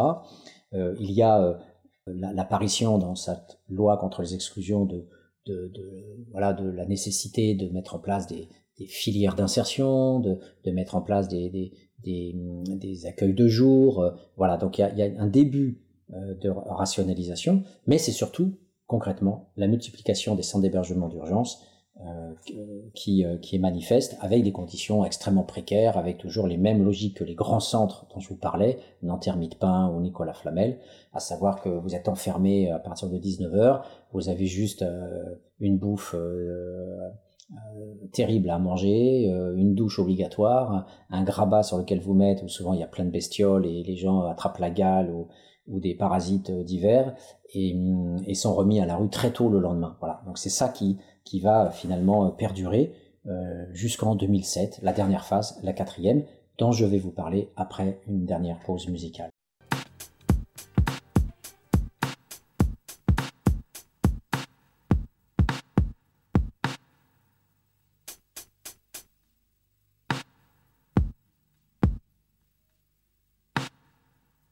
Cause commune Mec, n'aie crainte, mes rimes sont simples, intenses. Écoute le son, l'empreinte, j'esquinte d'essence, je te lance. Juste l'histoire, à toi de comprendre la feinte. L'Algérie, mon enfance, puis aller simple, Air France. Partir pour le moderne, ceux qui gouvernent, on se dit trop dark, c'est ceux qui nous bernent. Occident, un nouveau monde, dans chaise, trop longue, dissident. Du reste ou trop d'incidents, fais compte, exporte ton moderne, même si ça leur sert pas. Un jour, faut bien qu'ils s'en servent, qu'ils n'aiment ou n'aiment pas. Perte de culture, c'est dommage, ça crée des dommages, voir des jeans chez des nomades, et c'est pour quand l'orage? Alors ils tapent davantage vers ton image, mais n'en voit que des mirages. Je veux qu'ils sachent davantage s'ils voient au loin une médaille. Que d'ici y a qu'une grosse tache cachée par les nuages. Moi, j'ai mes échos du désert. Ils me disent que comme JR, certains portent chapeau bord Dallas s'en sortent moins cher. Ils vivent ton univers, mais dans leur univers, sur leur terre, pas dans l'imaginaire. Ici, je croyais que c'était le moteur, l'engrenage, la roue. C'est juste le fouet et les bottes pour forcer les crews. D'ici, on voit tout, mais d'hier, on oublie tout. Et même si t'oublies rien du tout, on t'habitue, c'est tout. Je croyais que c'était le moteur, l'engrenage, la roue. C'est juste le fouet et les bottes pour forcer les crews. D'ici, on voit tout, mais d'hier on oublie tout. Et même si t'oublies rien du tout, on t'habitue. C'est toi, t'écoutes trop ces terroristes dans l'univers des boss.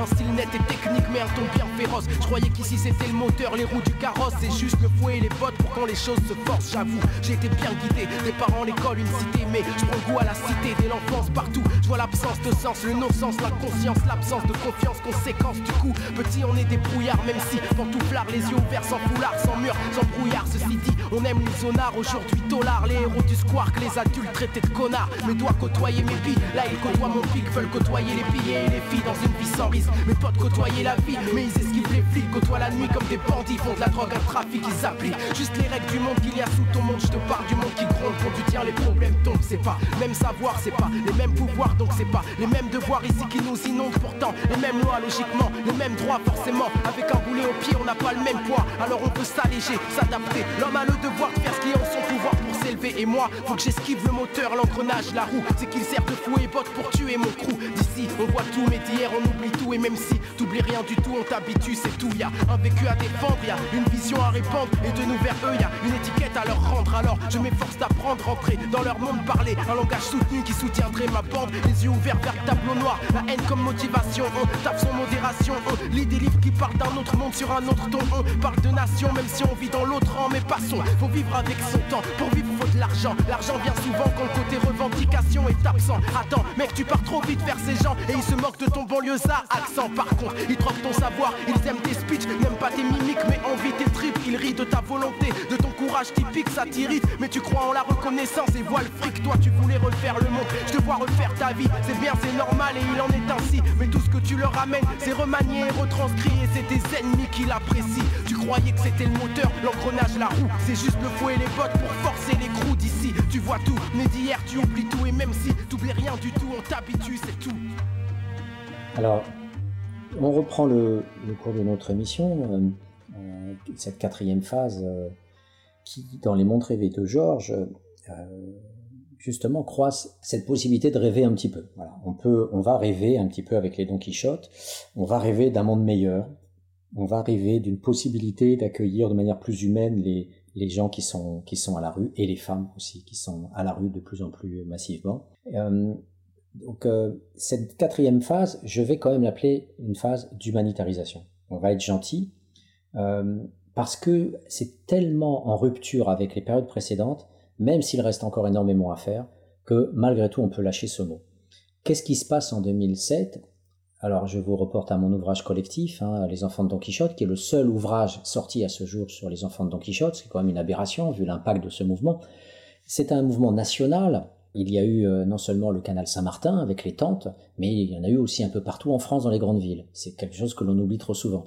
Les médias du monde entier sont venus, des Américains, des Russes, des Japonais. Euh, euh, c'était extraordinaire. Et puis il y avait une solidarité nationale. Tout le, tout le, monde défendait les enfants de Don Quichotte. Et donc du coup, la présidence de la République notamment Borloo, euh, ministre de l'époque, euh, Boutin et bref la droite, euh, décident de voter la loi Dallot, le droit au logement opposable. Alors ça, c'est une foutaise incroyable, c'est encore un brouillage et une manipulation des dominants.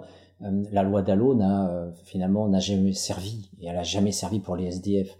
Mais euh, dans l'intention, c'était le cas. On, on, voulait faire croire, comme le droit au logement n'est pas consacré par la Constitution, si ce n'est dans des préambules très allusifs, eh bien, euh, voilà, on voulait ancrer dans une loi euh, la possibilité pour un, dominé de se dire, eh bien, je vais réclamer à l'État un logement.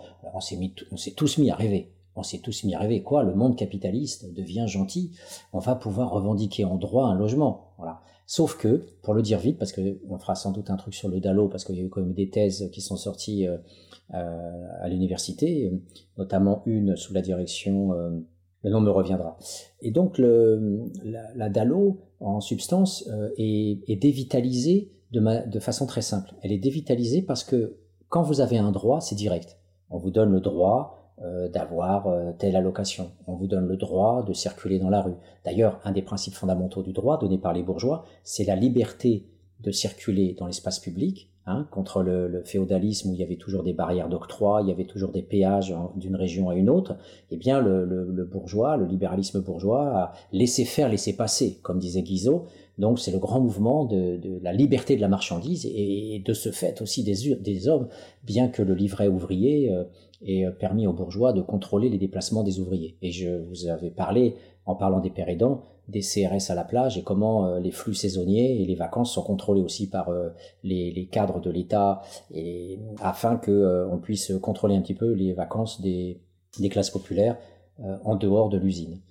Donc ce mouvement, en, fait, les droits, en fait, la juridicisation, on, la manipule, on va l'instrumentaliser dans un sens finalement pour botter en touche, avec une chose qui est très simple, c'est que en fait, on va tout simplement mettre au milieu des conditions euh, d'éligibilité qui font que quand euh, vous allez demander le droit au logement, eh bien, vous allez avoir euh, la nécessité de passer par une commission représentée pour un quart par euh, le préfet, donc l'État, euh, un quart par les bailleurs, un quart par euh, les élus, les maires le plus souvent, et un quart par une association censée représenter le pauvre, parce que comme on le sait, les pauvres ne se mobilisent jamais par eux-mêmes et sont toujours représentés. Donc là, ça sera des assistantes sociales liées euh, au bureau d'aide sociale ou aux, associations dans lesquelles elles travaillent. Et donc du coup, ce filtre de l'éligibilité fait que la plupart du temps, ça va prendre déjà beaucoup de temps, euh, deux ans à trois ans euh, là-dedans. Donc vous pensez bien qu'en attendant, le SDF, il a pu disparaître mille fois, euh, de, vu qu'il est à droite à gauche.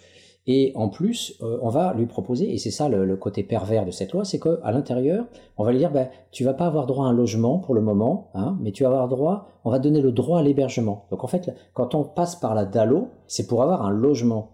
Et en fait, les, la commission va dire, ah, pour le moment, on n'a pas de logement, ou tu le mérites pas, mais on va te donner un hébergement. Nous, donc, le droit à l'hébergement, par définition, c'est oxymorique, puisque l'hébergement, c'est provisoire.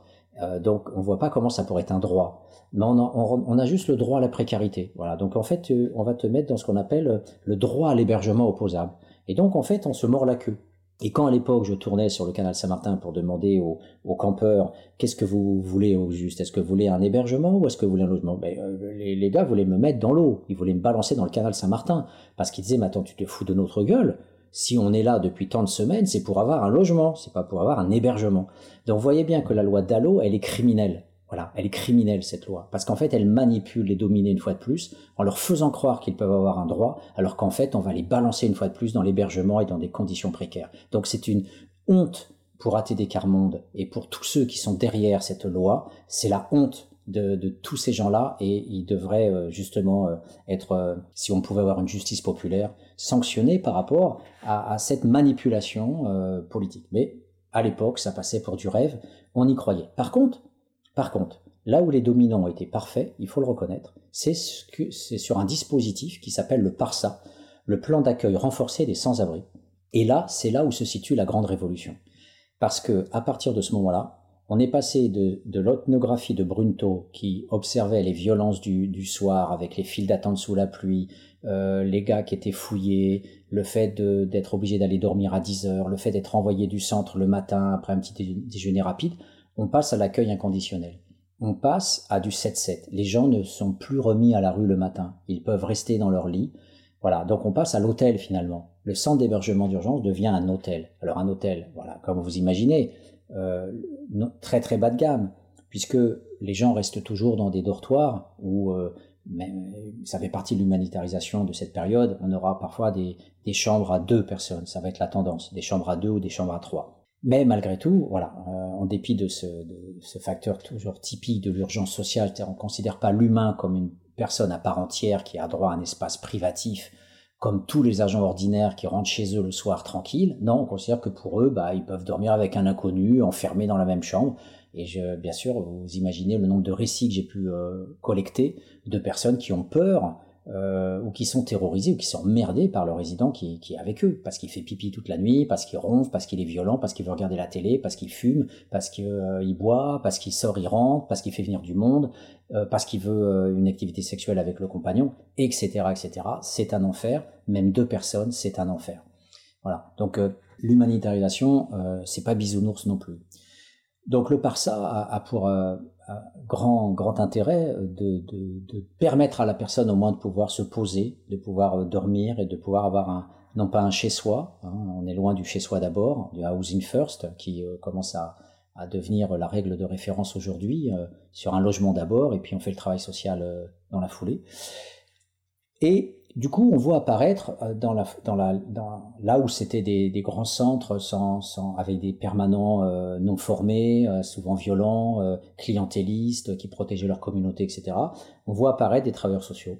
On voit apparaître justement ce qui existait dans les CHRS ou, ce qui existe ailleurs. On voit apparaître tout un, mouvement donc de, défense des droits des, des SDF. Donc des dossiers maintenant vont être constitués dès l'hébergement d'urgence vous allez avoir aussi euh, des ouvertures politiques, euh, le conseil de vie sociale, où les personnes peuvent parler. C'est de la foutaise la plupart du temps, ça marche très mal, pour plein de raisons, et j'en ferai une émission spéciale, mais vous pouvez imaginer que aussi euh, mon émission sur la zone grise participe aussi de cette difficulté de mettre en place les CVS.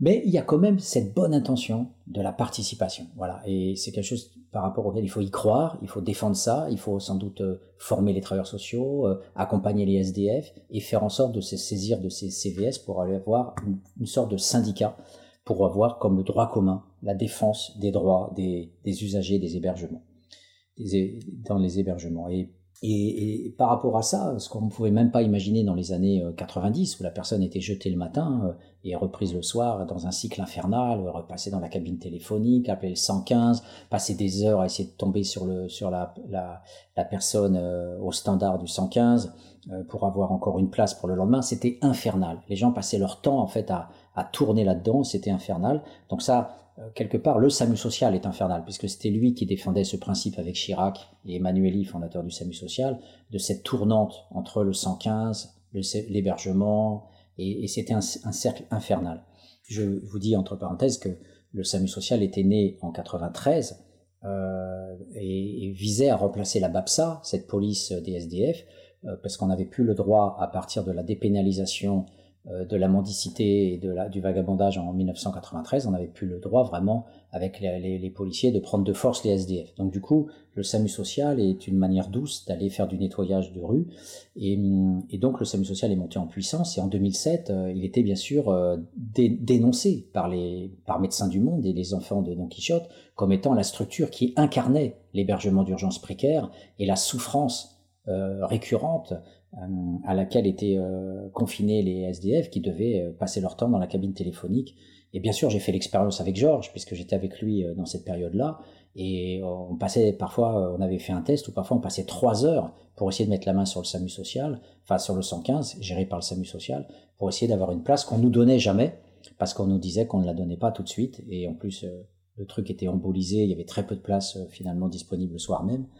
Voilà. Mais malgré tout, sur le papier, on a quand même euh, des, plus de travailleurs sociaux, des possibilités d'activités ludiques, euh, on a des maraudes qui se mettent en place, là aussi ça, ça vient du SAMU social, euh, on a des accueils de jour, quand la personne est, virée de son centre à 7 heures du matin, il y a des boutiques solidarité qui ouvrent des accueils de jour où la personne peut aller se doucher, rencontrer un travailleur social, un médecin, un podologue, peut parfois même se faire masser. Donc il y a, y a quand même voilà toute cette et puis il y a euh, un peu plus tard, après les Don Quichotte, il y a l'État donc qui va tenter de rationaliser l'urgence puisque ça a été mis sur agenda, ça a été euh, finalement une sorte d'explosif à la phase des, gouvernants et du coup euh, va se mettre en place cette gestion bureaucratique de l'hébergement d'urgence qui n'existait pas vraiment auparavant puisque les associations finalement se tiraillaient les unes les autres, avaient leur propre population captive et s'arrangeaient pour les faire tourner dans leur propre structure. Et bien là, il y a un étage supérieur qui vise à gérer les places. Euh, et cette rationalisation euh, des affectations est mise en place par le SIAO, le service intégré d'accueil et d'orientation, qui va constituer des dossiers des gens et, suivre leur circulation. et comme c'est la stabilisation qui prime désormais, les gens restent dans les foyers, eh bien, il, va y avoir finalement une gestion des places restantes. Et on, le gros problème d'aujourd'hui, c'est que finalement tout est embolisé puisque les gens restent maintenant 7-7. Donc toute la complexité, c'est de faire sortir par le haut, par les CHRS, par les maisons relais et bien sûr par le logement de droit commun. Et comme je vous le disais, la DALO ne marche pas et le passage par le droit commun est bloqué puisqu'on a euh, cette, euh, ces mécanismes de, blocage liés aux, commissions d'éligibilité des, personnes. Donc ce, dispositif euh, est donc dans la sophistication, la rationalisation, mais reste extrêmement finalement euh, encore dans l'urgence sociale, dans l'inclusion périphérique dont je vous parlais, parce que ça reste précaire. Euh, les gens restent confinés dans, l'hébergement euh, d'urgence. ils sont bloqués pendant des années. J'ai rencontré des personnes qui étaient en urgence dans, dans cette période-là depuis 10 ans, depuis 2007 jusqu'à 2019. Il y a des gens qui ne sont quasiment jamais sortis de, de leur structure et j'en ai rencontré notamment à la Poterne, une personne qui, était là, mais c'est un mixte entre CHU et CHRS, qui était là euh, depuis 12 ans.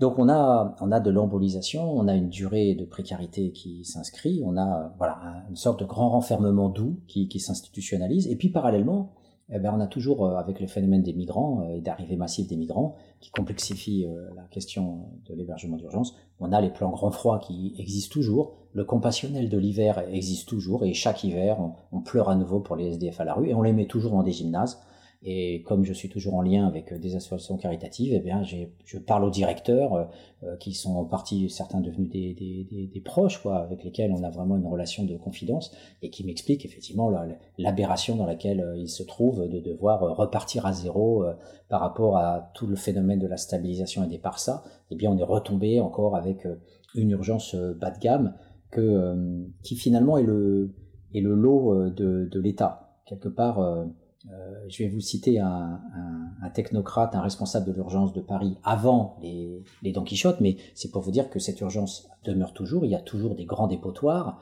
euh, notamment la boulangerie, Porte de la Chapelle, euh, mais il y en a d'autres. Et il y a ces plans grand froid où encore à nouveau on met les gens dans des boîtes qui sont tout à fait, gymnases tout à tout à fait à, l'accueil de tout être humain. Alors ce technocrate, je le cite. Mais bien sûr, c'était c'était à la fin des années 90. Mais c'est toujours, c'est toujours ce principe de la mise à l'abri de l'État et de l'urgence sociale qui, qui, existe, quel que soit le parsa ou quelle que soit la, la stabilisation euh, qui, euh, qui demeure. Alors, je le cite. Il y a une certaine frustration des responsables des centres d'hébergement d'urgence qui nous disent on ne fait rien, finalement on les accueille et puis après on les remet à la rue, c'est de l'argent foutu en l'air, c'est de la perte d'énergie, il nous faut des travailleurs sociaux, il faut les accrocher autrement, il y a les mêmes critiques sur la politique du thermomètre, vous achetez la bonne conscience collective, vous êtes le bras armé du gouvernement qui fait de l'affichage. Donc là il citait le, caritatif euh, de manière générale. Et lui continue. Et c'est ça la doctrine de l'urgence pour nous. Une logique minimaliste, essentielle, quoique critiquée. Un préfet demandera toujours de mettre à l'abri des gens.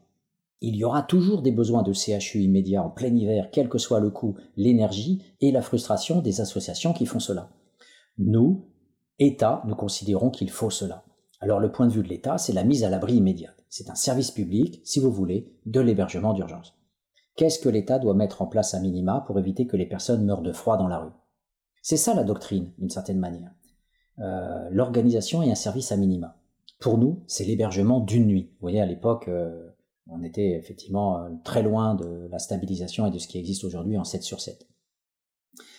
Donc voilà, pour nous, c'est l'hébergement d'une nuit. Vous imaginez, hein imagine le mec qui reprend le 115 et puis qui rappelle, et puis je poursuis la citation. Dans n'importe quelle condition, avec une organisation optimisée, les bus, c'est à la limite l'ouverture d'un gymnase en deux heures pour qu'effectivement les populations les plus démunies en cas de crise météorologique soient à l'abri. C'est ça la mise à l'abri. Et c'est notre première doctrine, notre mission de service public, ils appellent ça le service public, qui au moins doit répondre à cette question. On a affiné avec un instrument comme le 115 en se disant qu'il fallait aller au-delà, garantir 7 nuits, 14 nuits. Et ça, les associations ont tendance à l'oublier. Elles considèrent que ce premier pas est largement insuffisant et personne ne peut le nier. Mais au moins, ça a le mérite d'exister. C'est important de notre point de vue d'organiser cette mise à l'abri immédiate. Alors, une fois que vous avez dit ça, vous vous apercevez en effet que la mise à l'abri immédiate n'a qu'une fonctionnalité très limitée, que les personnes retournent à la rue le lendemain matin. C'est un scandale, ce n'est pas humain. Ça, c'est le point de vue associatif.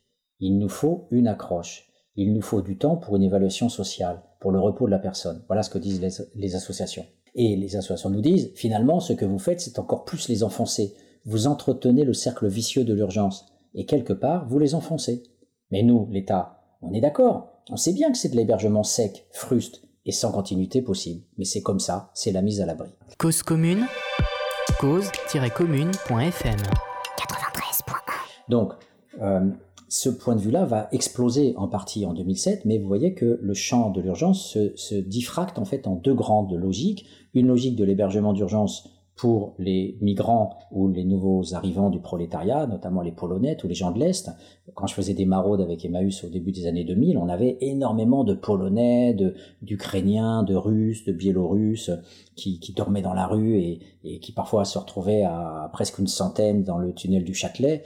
Et dans les, la période récente encore, où, où j'y étais dans les années 2010, euh, il y avait encore toujours ces grands groupes, à tel point que parfois même euh, les maraudeurs ou ceux qui allaient donner euh, à bouffer avaient été dévalisés quand les gars débarquaient à une cinquantaine sur le camion pour, pour tout prendre. Donc c'est ce phénomène d'hébergement de, de, pour les migrants, c'est même institutionnalisé. Et aujourd'hui, aujourd'hui, depuis un an ou deux, on a des centres d'hébergement d'urgence pour migrants à côté des centres d'hébergement d'urgence généralistes, qu'ils soient stabilisés ou pas. On a voilà cette sorte de différenciation, euh, une sorte de, aussi de hiérarchisation, et du coup, euh, on se retrouve à, finalement presque à entériner euh, le principe du Front National, euh, qui est de, de ne pas donner aux, aux étrangers les droits sociaux euh, des Français. Voilà. Et on a toujours les plans grand froid avec, avec les gymnases. Donc, je voudrais, pour finir, euh, vous donner les grands principes euh, de, euh, cette logique de, de l'urgence.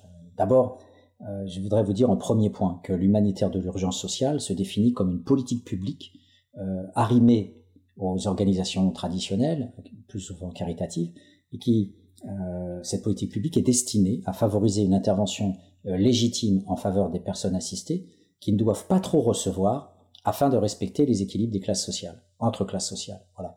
Donc ça, c'est le principe vraiment euh, foucaldien, Castel, Bélorget, que je vous évoquais. Euh, et ce principe est associé à un paradoxe qui est celui de la gradualisation de l'aide sociale, c'est-à-dire qu'en fin de compte, plus vous êtes pauvre parmi les pauvres, et eh bien moins vous recevez.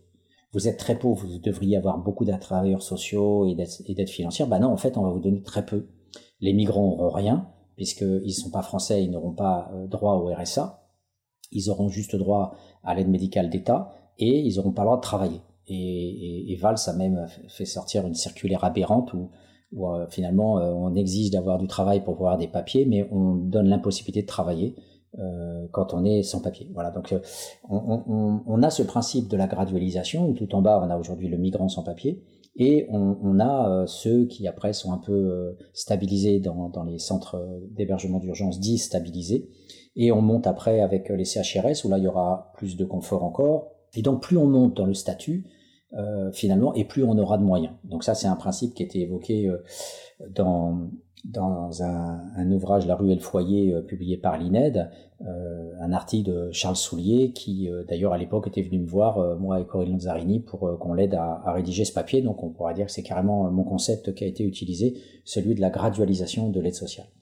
Le deuxième point, c'est qu'il ne faut jamais oublier que cette urgence sociale, cette inclusion périphérique dans le secteur de l'assistentiel est liée au fonctionnement des États néolibéraux.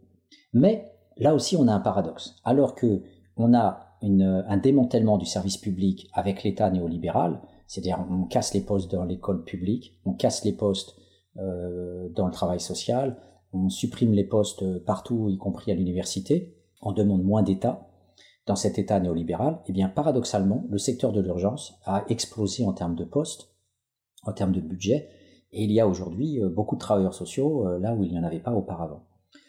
Donc en fait, pourquoi y a-t-il beaucoup de moyens? Pourquoi finalement euh, le, secteur du bras gauche de l'État dans l'urgence sociale a été monté en puissance là où tous les secteurs du monde ordinaire finalement régressent? C'est parce qu'en fait, c'est bien la question des grands équilibres qui se, qui se jouent. Ces grands équilibres, euh, finalement, euh, les dominants le savent, si on ne donne pas la possibilité d'avoir un minimum social, on se trouve dans des situations désespérées et dans des passages à l'acte. Et ces passages à l'acte au XIXe siècle, bien sûr, c'était les émeutes de la faim. Il faut savoir que dans tout pays qui dispose de richesses, soit les États occidentaux riches, soit des États rentiers, si je prends par exemple le cas de l'Égypte, où les militaires contrôlent toute l'économie et disposent de la rente du canal de Suez, eh bien, euh, ce sont eux qui donnent à manger dans une filière parallèle au secteur économique, euh, il y a des, boulangeries que pour les pauvres, où le, pauvre peut payer 4 euh, piastres, euh, une misère, quelques petits centimes, son pain de tous les jours. Et en Algérie, Bouteflika avait aussi donné aux jeunes des financements pour se lancer dans un projet et ne rembourse qu'au bout d'un certain nombre d'années une petite somme régulière. Donc on achète la paix sociale dès qu'on a de l'argent. et donc on voit bien que on peut avoir la politique des escadrons de la mort telle qu'elle existe au, Brésil. Elle a, elle a permis de tuer des dizaines de milliers de gosses dans les rues euh, avec les escadrons de la mort. En fait, un couple entre les commerçants et les services paramilitaires euh, qui en fait étaient des policiers qui faisaient du travail supplémentaire, on pourrait dire, euh, la nuit. Donc ce nettoyage physique équivalent quelque part aux galères ou au bagne euh, de l'Angleterre ou de la France à une certaine époque. Et euh, voilà, c'est le, le cas extrême. Mais dès qu'on dès qu'on a la possibilité d'avoir des élites un peu pacifiées, on se retrouve vers une logique de gestion des grands équilibres pour éviter le vol, pour éviter les émeutes. Voilà, donc euh, c'est l'urgence sociale, que ce soit aux États-Unis ou quel que soit l'État libéral américain, il y a Salvation Army, il y a énormément de centres d'hébergement d'urgence, il y a énormément de programmes d'insertion aux États-Unis. Euh, même si effectivement beaucoup de programmes sont, sont, aussi très, très violents. Je vous reporte aux travaux de Vincent Lyon-Callot notamment, qui euh, avait effectué des, des, recherches remarquables sur ces programmes dans les centres d'hébergement d'urgence aux États-Unis. Ça, c'est le deuxième point. Hein. Donc le fait que on a un phénomène des six autres, d'un côté la régression de, de l'État et des services publics, notamment les hôpitaux, on est en plein dedans avec les hôpitaux, et de l'autre côté, ce secteur de l'urgence qui euh, coûte extrêmement cher et euh, le dernier rapport d'Allier, euh, qui date de quelques années à peine, euh, dit bien que c'est un gouffre financier pour l'État. Ça coûte un milliard et sans doute bien plus encore, mais on avance le chiffre d'un milliard.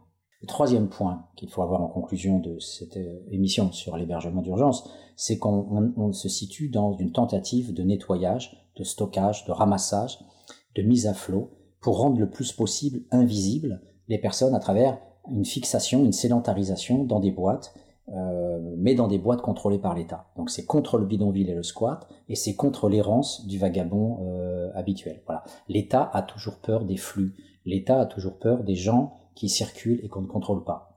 Donc euh, il faut jamais oublier voilà, que cette urgence est toujours liée à un contrôle social. Ce ramassage a pour finalité de rendre invisible euh, un phénomène qui est la honte des élites dominantes. Mais on ne peut pas totalement le rendre invisible parce que bah, les personnes soit refusent d'aller dans les hébergements d'urgence, et ça on le voit bien euh, régulièrement dans les médias, euh, soit euh, dans la journée bah, vont pratiquer la mendicité comme, comme revenu de subsistance ou complémentaire quand soit il n'y a pas de RSA, quand on est sans papier, soit le RSA ne suffit pas, loin de là, et je peux vous dire que les personnes que je rencontre et que je fréquente dans les foyers, bah, souvent me tentent de me taxer parce que tout simplement le RSA passe dans les clopes, il passe dans quelques Dans quelques achats, imaginez les fringues à acheter ou autres, bon voilà, 400 euros, ça part très vite. Donc le quatrième point, c'est bien la question du contrôle social et de la sécurité publique, au-delà de l'invisibilisation partielle. Le SDF, dans l'urgence sociale, est une menace pour l'ordre social. La mise à l'abri est une façon de réguler ça, comme je l'ai dit, mais au-delà de ça, il faut contrôler, il faut soigner de force si on le veut. Donc c'est le principe du ramassage forcé avec les maraudes euh, en hiver. C'est pas seulement le fait qu'on veut pas que la personne elle meure dans la rue en plein froid, c'est parce que effectivement euh, il y a cette, euh, cet impératif d'éviter aussi, euh, avec le principe de non-assistance à personne en danger, d'éviter euh, des épidémies si jamais on ne rencontre pas voilà donc il y a la bobologie qui se répand avec le SAMU social les maraudes de toutes sortes et, on, voilà on essaye de, faire en sorte que de manière douce aujourd'hui mais ça peut être aussi avec la manière forte on puisse faire en sorte qu'il y ait une sécurité publique et une, une sécurité aussi sanitaire et bien sûr de l'autre côté, on a le, côté bras gauche de l'État avec les allocations, les droits, la participation et, la sociabilité. Le cinquième point, euh, c'est qu'en fait, cette solidarité nouvelle, euh, cette politique sectorielle, va de pair avec une idéologie de la solidarité qui est fondée sur un toilettage de l'amour compassionnel. Euh, on n'est plus sur l'ancien amour christique ou compassionnel du caritatif. On a aujourd'hui, avec la, médiatisation à outrance de la, de la vie sociale, une, un amour à distance euh, Boltanski appelait ça la souffrance à distance. On souffre pour l'autre abstrait à distance, avec le téléthon, avec les dons pour les catastrophes, avec les restos du cœur, Coluche. C'est bien un produit des médias. Personne ne connaît directement Coluche. Donc on a ce, mécanisme-là qui, existe. La médiatisation est un phénomène crucial.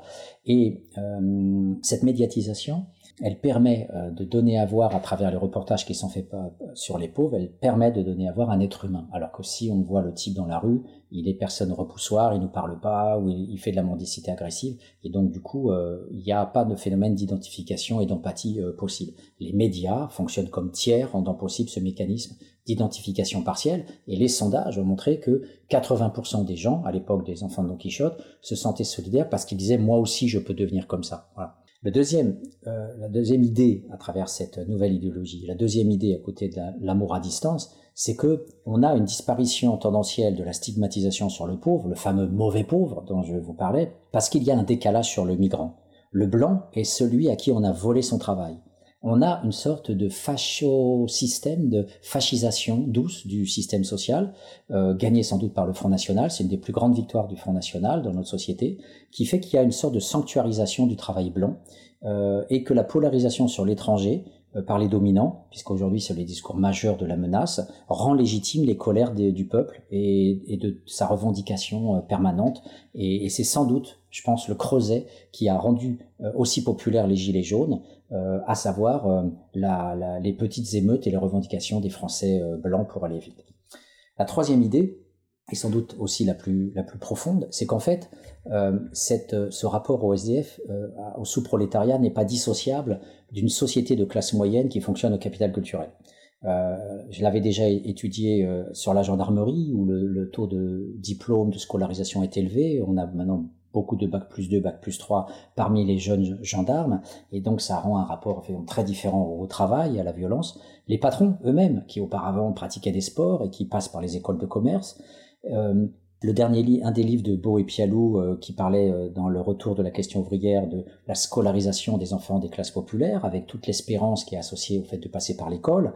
Alors bien sûr, il y a du désenchantement quand on voit que les diplômes sont des assignats et que du coup ça donne pas véritablement de débouchés professionnels. Et puis il y a ces phénomènes de citoyenneté dans le social avec toutes ces classes moyennes qui se déploient dans l'activité sociale en étant citoyens. Et là, on a tous les maraudeurs, euh, des, collectifs associatifs de maraudeurs, on a les, bagageries citoyennes dans les quartiers.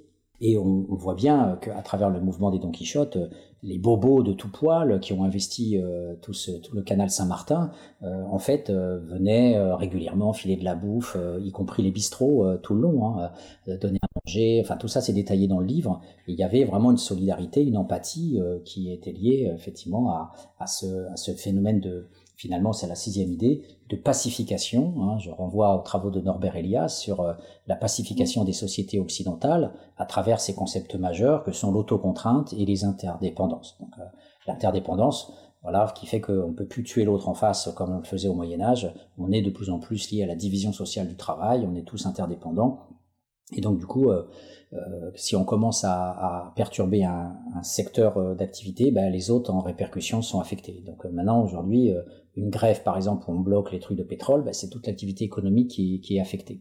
Donc cette interdépendance, elle est elle produit donc des habitus, hein, des dispositions qui, avec le recul des guerres, la disparition aussi des guerres, font que on a euh, beaucoup plus de douceur, euh, de, capacité à, prendre conscience euh, donc de, l'abandon de l'autre. Donc, mais ce, principe de pacification ne jouait pas avant 2007, puisqu'on voyait que les gens finalement ne savaient pas qu'il y avait des hébergements d'urgence violents et que bah, les gens étaient finalement enfermés par du caritatif qui passait pour être humaniste, hein, l'abbé Pierre et tous les autres, alors qu'en fait les conditions étaient terribles, mais n'étaient pas connues par, les citoyens.